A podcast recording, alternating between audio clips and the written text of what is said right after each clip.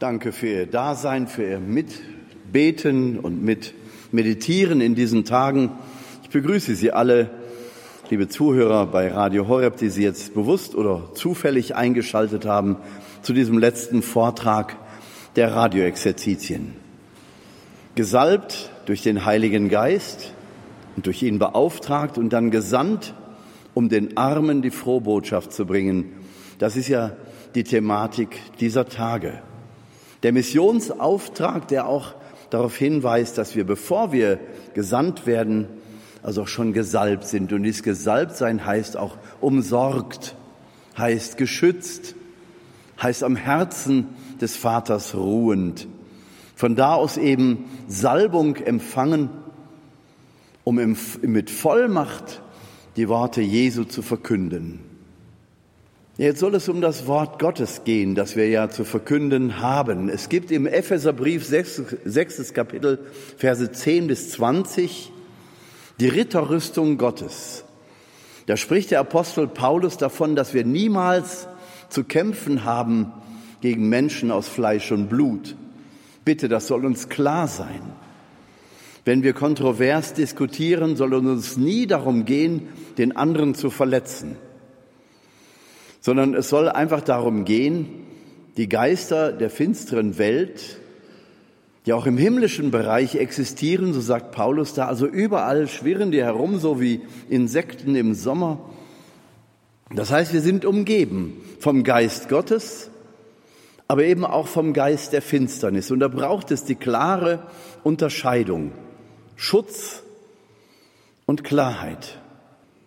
Und diese Ritterrüstung, die da beschrieben wird, wenn Sie es mal nachlesen, im Galater 6, 10 bis, nee, Epheser 6, 10 bis 20, dann werden Sie sehen, dass da eine, eine römische Ritterrüstung beschrieben wird, mit den Schuhen, mit den Stiefeln, mit dem Helm. Und dann wird auch vom Schild des Glaubens gesprochen, mit dem wir die feurigen Geschosse des Bösen abwehren können. Und da finden wir nur ein einziges Angriffsinstrument, Angriff in Anführungszeichen, das Schwert des Geistes. Das ist das Wort Gottes, so heißt es da. Das Wort Gottes ist also das einzige, mit dem wir uns verteidigen oder auch zum in Anführungszeichen Angriff übergehen können, um Seelen für Gott zu gewinnen. Das Schwert also in der Ritter, Ritterrüstung, das andere tötet, ist hier das Wort Gottes, das andere aufrichtet und zum Leben führt, das aber auch die Möglichkeit bietet, den Angriffen des Bösen zu widerstehen, so wie es bereits berichtet wird, als Jesus am Anfang seines öffentlichen Lebens 40 Tage in die Wüste geht. In dieser Fasteneinsamkeit in dieser Eremitage in lebensfeindlicher Umgebung kommt es ihm nur auf ein einziges an. Sein Leben, sein Herz, seine Seele ganz im Herzen des Vaters zu verankern, sodass kein Millimeter dazwischen passt. Und Jesus weiß, dass diese Einheit mit dem Vater wichtiger sein wird als Wasser und Brot in der Wüste. Und es wird wichtiger sein als alles andere, als jeder menschliche Anspruch. Denn das Göttliche in ihm, das ist ja anteilig auch in uns enthalten. Das Göttliche in ihm, also in uns, braucht diese Anbindung an den Vater, damit wir in wirklicher Freiheit und Freude der Kinder Gottes unseren Lebensweg begehen können. Diese Anbindung ist Grundlage für die vollkommene Freiheit. Da ist nichts anderes, was uns bindet. Dafür steht die Wüste. Da ist nur Lebensfeindlichkeit.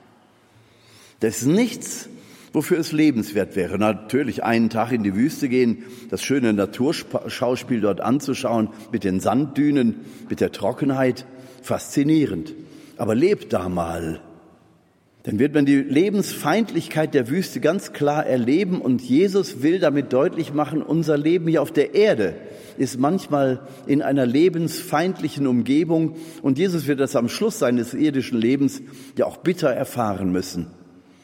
Und um dafür gewappnet zu sein, ist er ganz verankert im Herzen des Vaters. Man kann sagen, das Herz Jesu und das Herz des Vaters ist eins. Es ist ganz ineinander verschmolzen. Und dafür braucht Jesus diese 40 Tage, um sich und anderen das genau nochmal deutlich und bewusst zu machen. Nur der Vater. Und aus ihm heraus habe ich die Klarheit, mich zu entscheiden. Auch gegen die Angriffe des Bösen. Und das lässt ja dann auch nicht lange auf sich warten bei Jesus in der Wüste. Und womit verteidigt Jesus sich? Mit dem Wort Gottes indem er die Schrift zitiert, bringt er den Satan dazu, dass er für eine gewisse Zeit, wie wir bei Lukas lesen, für eine gewisse Zeit von Jesus ablässt. Der Bursche wird es also immer wieder versuchen, selbst beim Sohn Gottes. Die Versuchungen des Satans sind also lebendig in dieser Welt, aber wir sollen niemals gegen die Menschen kämpfen, sondern gegen die geistigen Kräfte, die sich dieser Menschen bedienen. Wenn es der Geist Gottes ist, wirst du, Kind Gottes, das leicht erkennen. Du wirst Bruder und Schwester erkennen. Wenn jemand vom Geist der, des Widersachers besetzt ist oder umsessen ist, dann wirst du auch das leicht erkennen. Aber du sollst nie gegen diesen Menschen kämpfen, sondern immer gegen die geistige Kraft, die ihn besetzt oder besessen macht. Mit dem Wort Gottes haben wir alles was wir brauchen, so sagt es der Apostel Paulus im Epheserbrief. Also entwickel keine Strategie, greif nicht zu irdischen Waffen, sondern greif zum Schwert des Geistes. Das ist das Wort Gottes. Und dieses Schwert des Geistes wird im Buch der Weisheit ja schon bereits erwähnt. Es ist die Weisheit Gottes, die zweischneidig ist und die zur Unterscheidung führt bis auf die Knochen. Also eine klare Unterschiedenheit wird uns da angekündigt mit diesem Instrument, mit diesem Schwert des Geistes. Das ist nicht das Siegesschwert eines Siegfried oder eines tapferen Kriegers, sondern es ist ja nur dieses Bild, das Schwert des Geistes. Es kommt auf den Geist an, das Wort Gottes. Wort ist Geist. Wort ist nicht Materie, wie wir alle wissen. Wenn ich das Wort weißes Kaninchen sage, weiß jeder, was gemeint ist. Da haben wir unterschiedliche Vorstellungen, ob es ein Neugeborenes oder ein Ausgewachsenes ist, aber weiß ist weiß. das Wort sagt etwas ziemlich Eindeutiges. Da gibt es nicht viel dran rumzudeuteln. Aber wenn ich das Wort ausspreche, ist das Tier noch lange nicht hier. Sie verstehen also, Sprache drückt unseren Geist aus, und zwar mit materiellen Möglichkeiten. Unsere Stimmbänder formulieren mit der Stimme Klänge, dann kommen unsere Sprechwerkzeuge dazu, Zunge, Rachen, Lippen, Zähne. Und so werden Laute entwickelt, die dann eine Sprache sind. Sprache also als halbmaterieller Ausdruck des Geistes, also einer Idee, die uns bewegt. Ich kann davon berichten, was ich im Glauben erkannt habe. Ich kann berichten, was ich erfahren habe im Glauben oder in meinem Leben. Ich kann berichten von Ereignissen, die stattgefunden haben. Und wenn ich mich klar genug ausdrücke, hat der Hörer eine klare Vorstellung. Wenn er sie nicht hat, fragt er nach. Und ich kann nachbessern mit der Sprache. Also mit der Sprache kann ich stundenlang Bericht erstatten über etwas, was stattgefunden hat was mich geistig bewegt, also nochmal in einem abgehobenen Bereich stattfindet oder was vielleicht perspektivisch in der Zukunft geplant ist oder kommen wird, vielleicht prophetisch auch. Sprache also als Ausdruck des Geistes. Die Sprache setzt noch nichts materiell in Wirklichkeit, aber die Sprache gibt Erklärung, gibt Perspektive, die Sprache kann Schall und Rauch sein, wenn es eben belangloses Zeug ist, dass wir dauernd sprechen oder immer nur Witze machen, dann wird Sprache belanglos. Dann ist es Schall und Rauch. Dann wird man dir zuhören, vielleicht noch mal müde lächeln. Ach ja, der Witzemacher wieder. Aber ernst genommen wirst du dann nicht, weil du die Chance verspielst, deiner Sprache Richtung und Ausdruck zu geben. Sprache also als das Instrument unseres Geistes, etwas auszudrücken, was völlig immateriell in uns ist. Jeder von uns hat Anteil am Geist Gottes. aber auch in unserem geschaffenen Geist, der Geist der Intelligenz, der logisch vorgehen kann und der Geist, den wir zur Verfügung haben, reicht immer so weit, wie es notwendig ist, um hier auf dieser Erde diese 70, 80, 100 Jahre zu bewältigen. Unser Geist reicht nicht, um Gott zu erklären, zum Beispiel, unsere Logik. Der Geist in uns, der von Gott gewirkt ist, der vom Geist Gottes beseelt ist, der ist in der Lage, das Wissen über Gott aufzunehmen, das Jesus uns offenbart. Verstehen Sie, auch das tut Jesus über die Sprache. Und er verkörpert es auch über sein Leben, sein Sein. Wenn er zum Beispiel sagt, segnet die, die euch verfluchen und betet für die, die euch verfolgen, dann ist das ein Auftrag, ein klarer Auftrag mit Worten formuliert und wir wissen genau, was er meint. Es wird aber sozusagen besiegelt mit dem, was er am Kreuz lebt. Genau da tut er das, was er von den Jüngern erwartet und macht damit seine Rede glaubwürdig. Am Kreuz betet er für die, die ihn verfolgen, er segnet die, die ihn verfluchen. Er ratifiziert, so sagt man, das, was er gesprochen hat. Er beweist die Richtigkeit. Und er führt uns damit dahin, dass die Liebe am Ende siegt. Und wenn der Hass und die Feindschaft der Menschen dich zerstören, die Liebe, die in dir ist, über die du vorher gesprochen hast, die andere anteilhaft an dir schon erlebt haben, die wird dann besiegelt mit der Aufrichtigkeit, mit der Authentizität bis zum Tod. Und das macht die Rede Jesu völlig glaubwürdig. Die Liebe ist stärker als der Tod. Weil wir es an ihm sehen, was das bedeutet, können wir glauben, was er meint. Können wir im Glauben also auch den Schritt machen, dass Jesus, der materiell leiblich gestorben ist, aber geistigerweise auferstanden ist, als ganze Person. Wir sagen mit Leib und Seele, aber es geht ja um die Person, das Personsein, das, was ich sage, das, was meine Identität, mein Personsein ausmacht, das lebt bei Gott weiter. Dafür braucht er keine Nase und keine Haare oder irdische materielle Dinge. Er braucht auch die Stimme nicht mehr. Er braucht keine Lunge, weil es bei Gott in der geistigen Welt gar keine Luft gibt. Die gibt es ja nur in dieser schmalen Hülle um die Erde herum. Also nochmal, wir sind hier und jetzt ausgerüstet mit allem, was wir brauchen, um hier zurechtzukommen, um uns das Leben hier auf der Erde zu gestalten, das Gefahrenpotenzial zu vermindern und das Angenehme zu vermehren. Das obliegt unserer Intelligenz.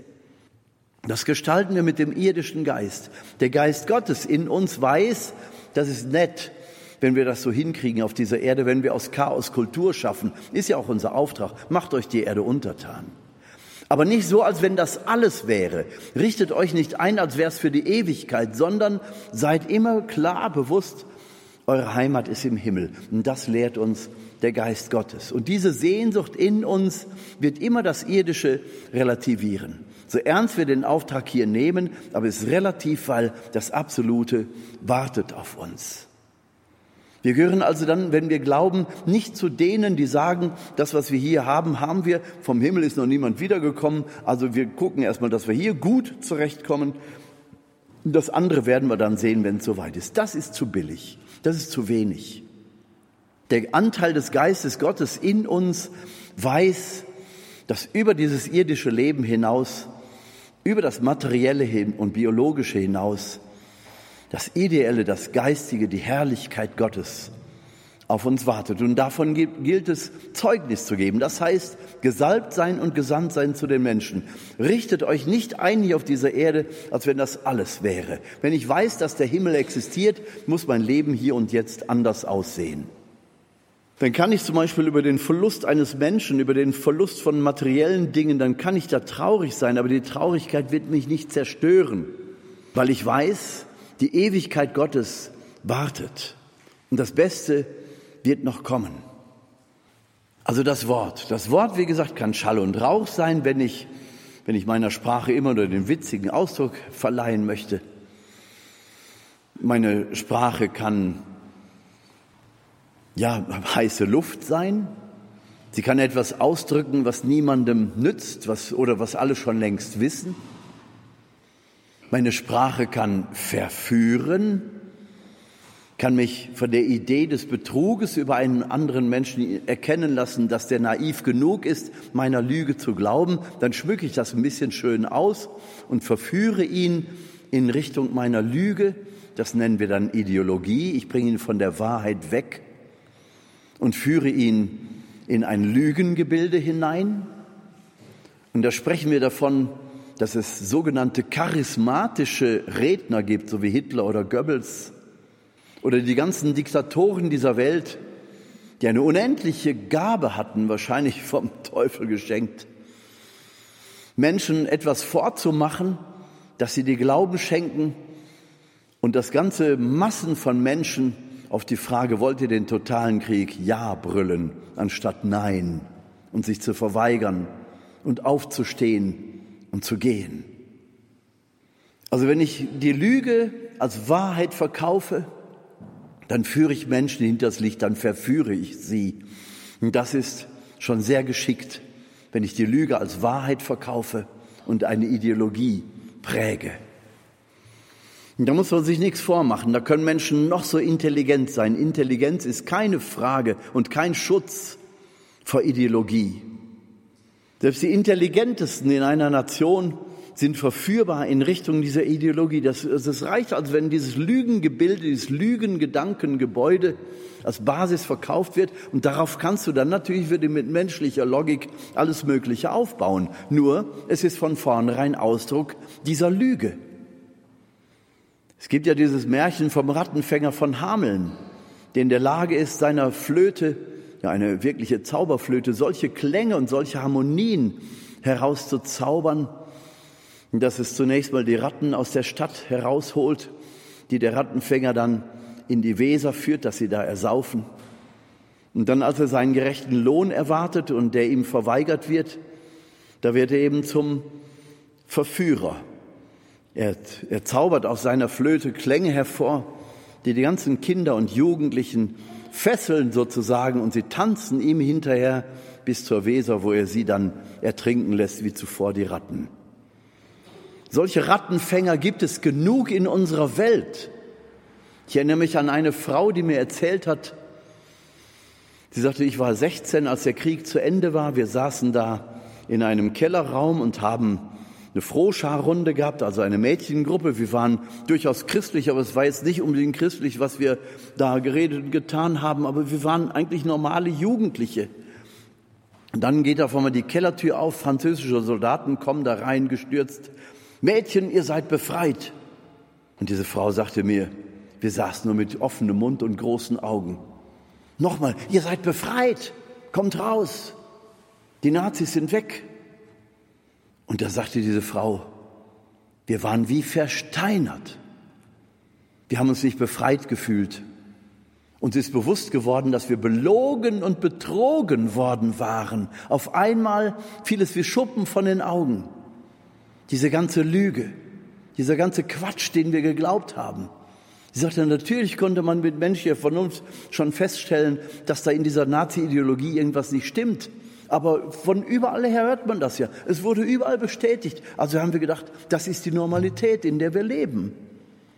Sie sagt, wir haben es überhaupt nicht angesetzt, gedanklich uns dagegen zu wehren, weil es war so aussichtslos. Alle haben so gedacht. Und in dem Augenblick, sagt sie, wurde uns mit einem Schlag deutlich, wie sehr wir belogen und betrogen worden sind. Und dann sagte sie, nie mehr, nie mehr will ich auf Lügengebilde von Menschen hereinfallen. Und sie sagt dann eben auch, dazu hilft nicht die menschliche Logik, sondern der Glaube. Der Glaube, das heißt diese Anbindung an Gott, gibt uns die Unterscheidung der Geister und genügend Distanz zu allen Vorgängen in einer Zeit, dass man leicht erkennen kann, wo der Schwefelgeruch der Hölle auf uns zukommt oder wo es wirklich der Wohlgeruch Gottes ist, der uns ja sogar durchdringen soll, den wir sogar in uns tragen und ausstrahlen sollen. Die Entscheidung liegt bei uns. Die Entscheidung wird geistigerweise getroffen. Welchem Geist gehörst du, Kind Gottes? Welchen Geist gibst du zum Ausdruck? Welchem Geist gibst du auch sprachlichen Ausdruck? Also hüte dich, banales Zeugs von dir zu geben, während du darunter leidest, dass der Glaube den Bach runtergeht. Dann gibt dieser Sorge und der Mühe, dass Gottes Geist Raum bekommt in dieser Welt, auch Ausdruck. Dann entwickel auch den Mut, dich vor Gott lächerlich zu machen. Es geht ja immerhin um das Schwert des Geistes, das Wort Gottes. Also widme dich dem Wort Gottes, lies es, verinnerliche es, auch bildlich, lass es bildhaft werden. Bete und meditiere die Perikopen durch. Versuch sie in, deiner, in deinem Geist bildhaft werden zu lassen und steig da ein. Wie in der Predigt schon gesagt, auch im Rosenkranz, in den Betrachtungen, können wir in diese heilsamen Bilder des Lebens Jesu eintauchen. Und diese Bilder dürfen durchaus unsere schmerzhaften und schmutzigen und vielfältig verwirrenden Bilder überlagern. Lass die Heilige Schrift in dir lebendig werden, lass sie bildhaft werden, diese inneren Bilder, die uns prägen Je mehr ich mich prägen lasse von einem Bild, desto mehr habe ich es auch automatisch in mir. Wenn es die Bilder der Heiligen Schrift sind, werden sie die schmutzigen und die nichtssagenden Bilder oder die grausamen Bilder dieser Welt verdrängen. Also nehmen wir die Heilige Schrift in uns auf, saugen wir sie auf, lesen wir sie nicht nur, sondern lassen wir sie in uns Gestalt annehmen. Lass es ein Teil von uns werden dass wir so die, die, die Details in den Formulierungen klar vor Augen haben und in Erinnerung haben. Da dürfen wir Katholiken durchaus noch ein bisschen nachbessern. Die Heilige Schrift nicht kennen heißt Jesus nicht kennen, sagt der heilige Hieronymus, der ja im vierten Jahrhundert in Bethlehem die Vulgata, also die lateinische Übersetzung der Bibel, vorgenommen hat. Weil er sagte, die Menschen müssen die Heilige Schrift kennen, sie müssen sie lesen können. Also sich dem Wort Gottes anvertrauen, es verinnerlichen, es zu meinem eigenen Bestand werden lassen, zu meinem inneren Fotoalbum werden lassen, zu den eigenen Bildern, die zu meiner Lebensgeschichte gehören, natürlich dazu, um dann aus dieser Fülle heraus wirklich Zeugnis zu geben für die Gestalt Jesu, für die Wirklichkeit Jesu. Was ich da verkünde, ist eben nicht mehr ein Inhalt, eine Sache, die außerhalb von mir ist, sondern ich habe es verinnerlicht. Ich selber werde Teil der Botschaft. Ich werde es mit meiner Fantasie, mit meiner Tatkraft, mit meinem Vokabular zum Ausdruck bringen. Mit dem Geist, der in mir ist, werde ich Ausdrucksmöglichkeit finden. Und das wird sich vielleicht ganz anders anhören, als du das tun würdest. Aber jeder tut es mit seinen Möglichkeiten und dadurch kommt eine Farbigkeit hinein. Aber jeder spürt, es geht um denselben Inhalt, es geht um denselben Jesus. Und Jesus, die Person, ist letzten Endes Inhalt der Botschaft. Und ich stehe mit meiner Person dafür ein. Es geht um Beziehung. Es geht um Beziehung, die das Wort, das wir aufnehmen und das wir verkündigen, geschaffen wird. Zunächst diese unendliche Liebesbeziehung zu Christus. Wenn ich über Christus spreche, muss ein Strahlen über mein Gesicht gehen. Die Leute müssen spüren, dass ich den Schatz meines Lebens gefunden habe. Jesus. So, und dann gehe ich in die Details und kann dann auch mit Menschen darüber sprechen, wie sich das gestalterisch im Leben von heute umsetzen muss. Vor allen Dingen in den Beziehungen, die wir haben. Und da möchte ich noch einmal an diesen oratorianischen Freundeskreis erinnern. Wenn jetzt vielleicht junge Männer zuhören sollten, die sollen sich durchaus eingeladen fühlen, dieser Bewegung einmal beizutreten. Da geht es zentral darum, dass sich jeder Einzelne in seiner Liebesbeziehung, in seiner Freundschaftsbeziehung zu Jesus vertieft und sich dessen bewusst ist. Dass davon ausgehend eine neue Qualität von Freundschaft und Gemeinschaft miteinander entsteht. Siehe Jesus der mit seinen Jüngern, die so unterschiedlich sind, wie man sich das nur vorstellen kann. Ein Sünder Matthäus und ein orthodoxer Jude Bartholomäus, die sich niemals freiwillig getroffen hätten, sich nicht hätten treffen dürfen und ein Schriftgelehrter Philippus und die Ungebildeten vom See, die Fischer, Menschen, die sich niemals gesucht und gefunden hätten. Aus den Zelotenkreisen, das waren, ja, ich sag mal so, Terroristen, die immer wieder im Untergrund hm, die römische Besatzung bekämpft haben, um sie zu blockieren und sie schließlich des Landes zu verweisen. Aus allen solchen Bereichen hat Jesus seine Apostel gesucht. Und in seiner Person entsteht da eine Einheit in der Gemeinschaft, in dieser Freundschaft, in dieser Liebesbeziehung zu Christus und untereinander, dass sie ein Herz und eine Seele werden, dass da nicht mehr der Sünder steht und der Heilige, der Gebildete und der Dumme, der Terrorist und der Friedfertige, sondern alle sind sie einer in Christus mit ihren unterschiedlichen Ausdrucksmöglichkeiten. Und alle tragen sich und alle erkennen Christus im Bruder wieder. Das ist das Grundprinzip, das Jesus vorschwebt, wenn er Kirche gründet, die er ja gar nicht gründet, aber die in seinen Jüngern Grund legt die es dann natürlich durch ihre Predigt, ihre, ihre Mission in den Ländern der Erde umsetzen müssen. Aber Jesus legt die Grundlage. Und dieser Grundlage wollen wir nachspüren in diesem oratorianischen Freundeskreis. Und das scheint ein Format zu sein, das jungen Menschen von heute gefällt. Es werden immer mehr. Innerhalb von ein paar Monaten sind wir jetzt schon fast 20 Leute. Ich sag wir, ich bin ja der Methusalem dazwischen. Aber Sie verstehen, was gemeint ist. Diese, diese Wirklichkeit einer Beziehung, die mehr ist als nur menschliche Sympathie oder menschliche irdische Liebe und Freundschaft. Es geht um mehr. Es geht wirklich darum, die Liebe Gottes zu verstehen, die uns durch Jesus ja konkret wird, durch sein Menschsein konkret wird. Und dem wollen wir uns anvertrauen, um dann diesen Freundeskreis zu verwirklichen. In der Spiritualität des Philipp Neri aus dem 16. Jahrhundert in Rom der das Oratorium gegründet hat. Aber es zeigt sich, noch sind wir nicht offiziell institutionalisiert und anerkannt von einem Bischof. Wenn es wäre, wären wir römischen Rechts.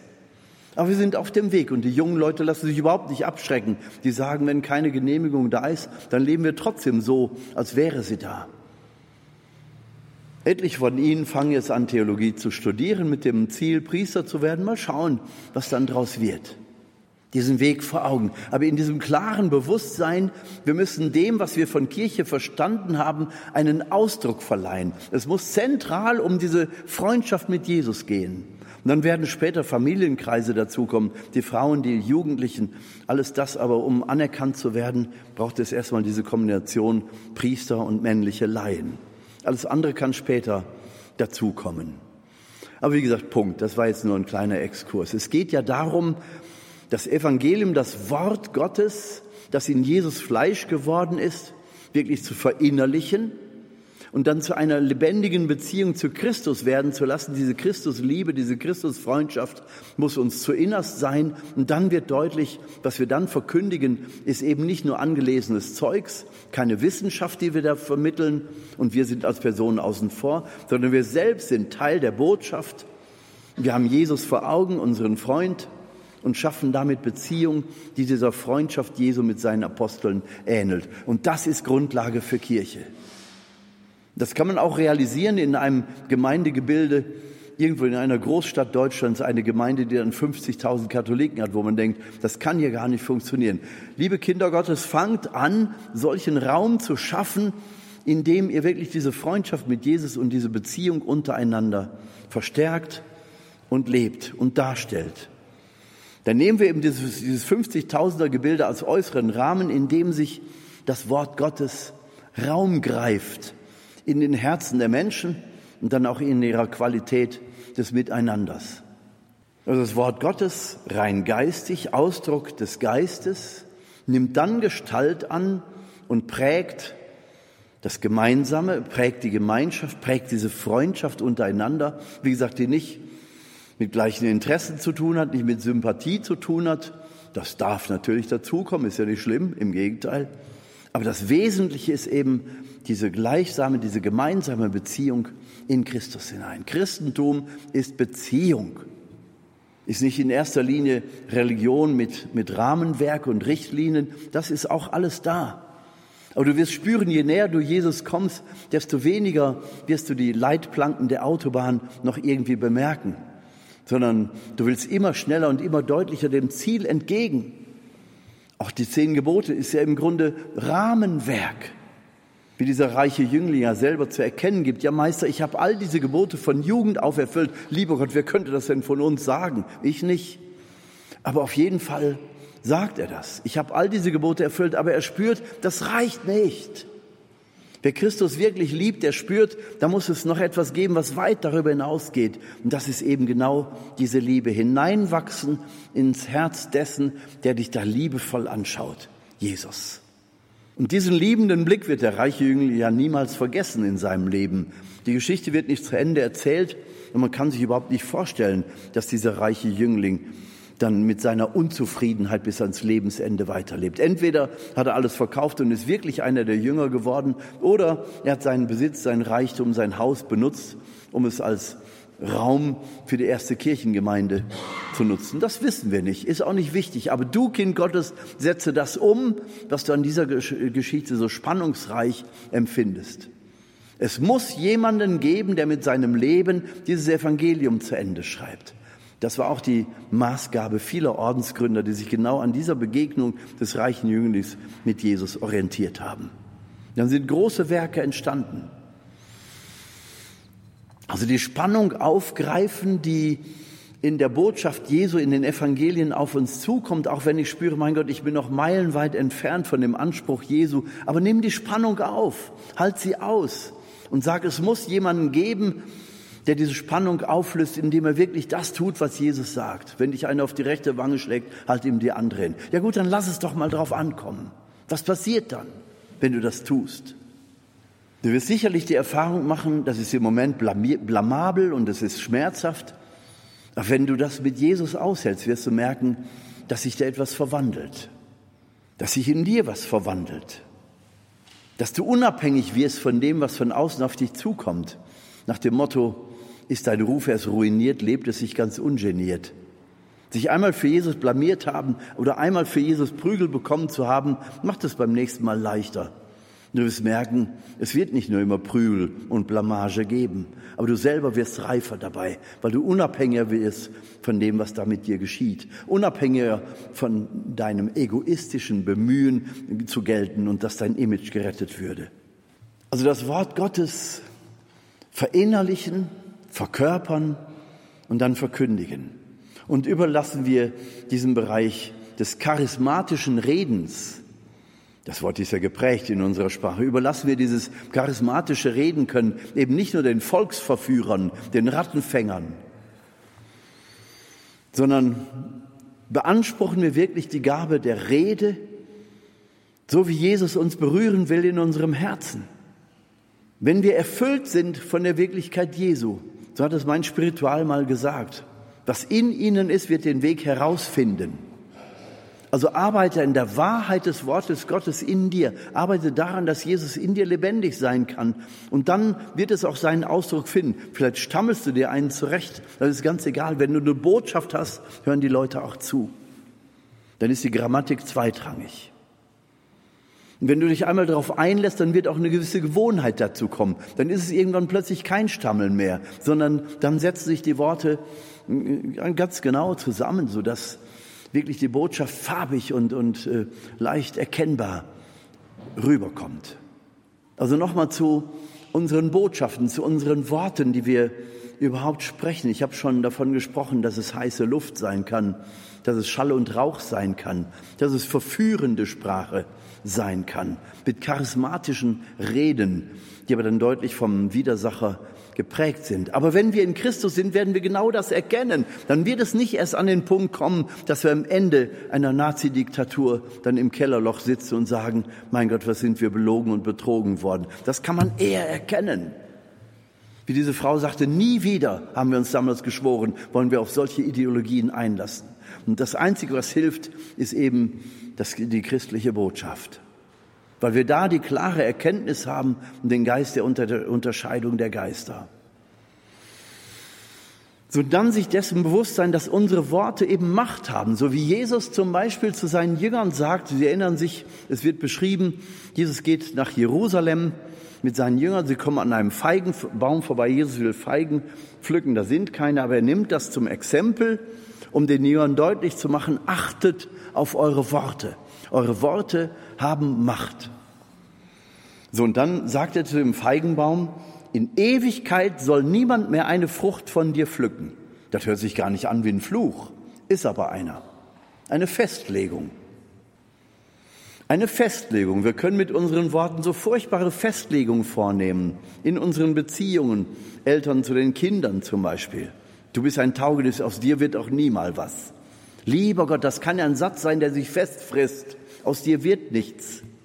Aus mir wird nichts. Das wird dann zu einer Ich-Botschaft. Ich kann tun, was ich will, ist sowieso alles Murks. Also eine Festlegung. Jesus sagt, nie mehr soll jemand eine Frucht von dir pflücken und essen. Und am nächsten Tag kommen sie wieder von Jerusalem zurück. Jesus hat den Tempel gereinigt, das ist in der Zwischenzeit passiert. Sie kommen wieder an diesem Feigenbaum vorbei. Und Petrus voller Staunen, Meister, schau mal, der Baum, den du gestern verwünscht hast, er ist bis in die Wurzeln hinein verdorrt.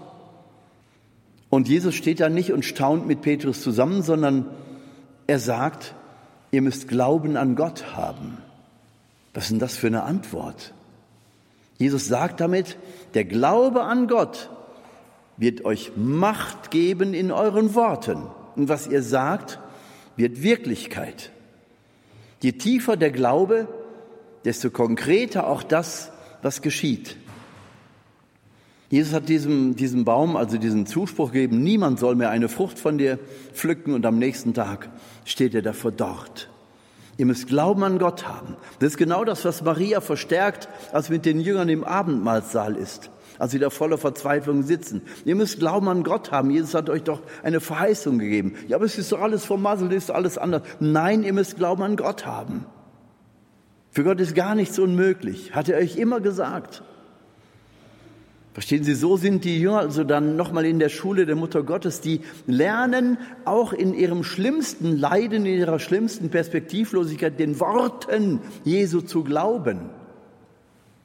Und dann zu glauben, dass es keine Finsternis in dieser Welt gibt, die uns Grund gäbe, den Worten Jesu eben nicht zu glauben. Und nie mehr soll es geschehen, dass du an den Worten Jesu zweifelst. Damals auf dem See, als ihr glaubtet unterzugehen, da wusstet ihr auch, dass ihr eine andere Berufung habt, weil ihr werdet so mit euch selbst beschäftigt, mit eurer Angst, dass ihr kein Wort mehr geglaubt habt. Das heißt also, wir müssen selber auch in eine Disposition hineinversetzt werden, dass wir den Worten Jesu Glauben schenken. Und da steht Maria hilfreich an der Seite. Die Bibel berichtet das. Wer wagt sich denn zu sagen, dass Maria unwichtig sei? Die Jünger würden denen was anderes erzählen. Wir haben gemerkt, wie kraftvoll die Sprache Marias war und wie sehr sie das, was Jesus uns beigebracht hat, in dieser Situation der, Perspektiv, der Perspektivlosigkeit und Verzweiflung, als uns alles verloren gegangen ist, da waren diese Worte so aufrichtend und so kraftvoll. Sie hat nichts Neues gesagt, sondern nur das verstärkt, was Jesus gesagt hat, in einer völlig veränderten Situation. Halleluja, die Jünger sind durch Maria in die Disposition gekommen, den Worten Jesu wirklich zu glauben bis zum letzten I-Punkt. Nicht zu zweifeln, nur weil die Situation jetzt gerade so verzweifelnd ist. Ich glaube an Gott, auch wenn alles ja in Schutt und Asche fällt. Ich glaube daran, dass Gott die Welt zum Guten erschaffen hat. Also diese Disposition erlangen, um die Worte Gottes aufzunehmen, um sie dann wirklich zu glauben, auch in größten Herausforderungen. Und andere, die dich erleben, die werden dich irgendwann fragen, wie kannst du denn so im Frieden sein? Weil ich Gott glaube. Und dann wird es sich später herausstellen, meine Güte, du hast ja wirklich eine Vorahnung gehabt, du hast es ja wirklich gewusst. Nein, eigentlich nicht wirklich, aber ich war einfach bei Jesus. Das kann eine fantastische Antwort sein. Ich war einfach bei Jesus. Und ich vertraue, dass Jesus weiß, was er tut. Und wenn er mich als Zeugen braucht, um nach einer Katastrophe für ihn was Neues aufzubauen, dann bin ich bereit dazu. Wenn er während der Katastrophe sagt, komm mein Freund, komm nach Hause, dann bin ich bereit zu gehen. Sein Wille muss geschehen, weil ich dem glaube, der mich ins Dasein gerufen hat und der mich nach Hause rufen will. Ich glaube ihm. Und dieser Glaube ist die Verbindungsleine zu Gott, die mir die absolute Freiheit bewahrt und vor allen Lügen und allen Ideologien bewahrt und vor allen Bedrohungen unter Druck setzen bewahrt. Und ich bleibe bei meinem Jesus. Und wenn die mir das als Ideologie vorwerfen, dann lächle ich nur. Also Worte. Jesus lehrt die Jünger, eure Worte haben Macht. Je mehr ihr euch für mich entscheidet, desto mehr haben eure Worte Macht. Jesus hat nur dieses eine Mal geflucht wie wir nachlesen können. Aber nur um den Jüngern ein, ein Exempel zu geben. Also flucht nie, weil das, was ihr da tut, vor allen Dingen, wenn ihr im Namen Jesu unterwegs seid, das wird vieles zerstören, was ihr an Botschaft den Menschen geben wollt. Aus eurem Mund darf kein Fluch, keine Festlegung kommen. Wenn das bereits passiert ist, ja, dann bitte Gott um Verzeihung, geh in die Beichte und versuch dein Leben neu anzufangen und diesen Bereich ganz bewusst in den Blick zu nehmen und auszumerzen. Fluche nie. Deine Worte sollen Segen sein, nicht Maledizere, sondern Benedizere, gut sprechen. Segen sollst du sein für die Menschen und das Gute freisetzen. Deine Worte sollen prophetisch sein, sagt Paulus in 1 Korinther 14. Prophetisch reden heißt ermutigen, trösten und aufrichten. Nichts Negatives, sondern von Gott her. Trösten, ermutigen, aufrichten, die Brücke bauen, den letzten äh, roten Faden sozusagen, den man noch entdecken kann, aufgreifen. Niemals jemanden aufgeben. Niemals jemanden aufgeben. Lass ihn nicht allein, lass ihn nicht allein, ist dann die innere Stimme. Wir sollen also zum Segen werden und wir sollen, wie es in Jakobus 3 heißt, aufpassen auf unsere Worte. Vieles dahingeplapperte enthält auch so viel Zynisches oder so viel ja scheinbar humorvolles, was aber dann doch verletzend ist, weil es auf Kosten anderer geht. Mach nie Witze auf Kosten anderer. Denn du wirst daran bemessen und die Leute werden sagen, boah, das hätte ich jetzt von dem nicht gedacht. Der doch so die Liebe verkündet.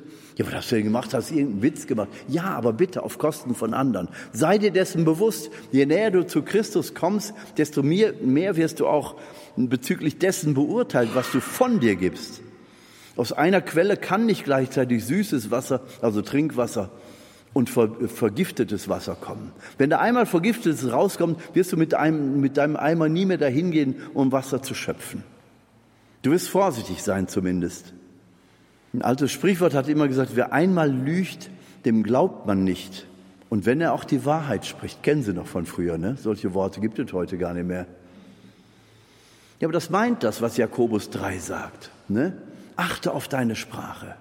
Wenn du einmal anfängst zu lügen oder die Wahrheit zurechtzubiegen, dass es für dich besser sich anhört, dann bist du nicht mehr Zeuge Jesu. In dem Moment zumindest nicht. Dann hast du wieder eine ganze Menge zu tun, um das Vertrauen wieder zu gewinnen. Im Matthäus-Evangelium im zwölften Kapitel steht sogar an einer Stelle, ihr werdet über jedes Wort Rechenschaft ablegen müssen. Du lieber Gott. Auch wenn das nicht so heiß gegessen wird, wie es da gesagt wird, aber äh, auf jeden Fall wird deutlich, wir müssen unsere Worte im Zaum haben, wir müssen unsere Zunge im Zaum haben, wenn wir Verkündiger Gottes sein sollen, wenn wir das Schwert des Geistes, das Wort Gottes, das in der Weis, im Buch der Weisheit sogar bezeichnet wird, als dass es unterscheidet bis auf Mark und Bein, dass es durchdringt bis an den Kern. Dieses Wort, das wie ein Schwert, also wirklich den, die Unterscheidung der Geister hervorruft. Das kann sich nicht in die Banalität hinein verlieren. Dann halt lieber den Mund und, und zieh dich aus einer Situation raus, als dass du dich in Gewäsch hinein verstricken lässt. Vielleicht wäre noch mehr dazu zu sagen, aber das jetzt Gesagte ist ja schon genug für Sie, dass Sie weiter denken und weiter überlegen, wie ist das mit dem Wort Gottes in meinem Leben? Welchen Stellenwert hat das bei mir? Nimmt es bildhafte Gestalt an? Wird es lebendig wie ein Film in mir? Über, überdecken die biblischen Bilder, die mir da angeboten werden, meine traumatischen oder schmutzigen oder sonstigen Bilder? Werden diese biblischen Bilder in mir heilsam? Nimmt Jesus Gestalt an in mir?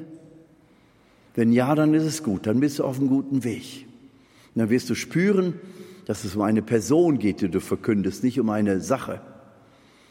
Und du wirst spüren, dass es auch um deine eigene Person geht, in deiner Beziehung zu Jesus. Und dann wird jeder spüren, dass du eine Liebesgeschichte erzählst und nicht einen Glaubensinhalt weitergibst. Lass den Glaubensinhalt zu einer Liebesgeschichte werden und verwandle deine Sorgen in Gebete.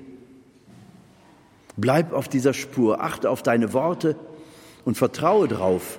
Je mehr du bei Jesus bist, desto mehr werden deine Worte Macht haben. Und das Gute kann sich heilsam umsetzen. Das Böse kann zerstörerisch sein. Aber bewahre dich davor. Da ist der Gegenspieler sofort am Werk. Also achte auf deine Worte, Kind Gottes. Bleib klar in dieser Liebesbeziehung zu Christus. Dann wird es dir eine Sehnsucht sein, mit deinen Worten geistigerweise das auszudrücken, was in Gott herrliche Wirklichkeit ist. Danke Jesus, danke Heiliger Geist, danke Vater und danke Maria auch, die du uns wie die Jünger im Abendmahlsaal zu einer klareren Erkenntnis und zu einer tieferen Entscheidung zu Christus führst. Amen.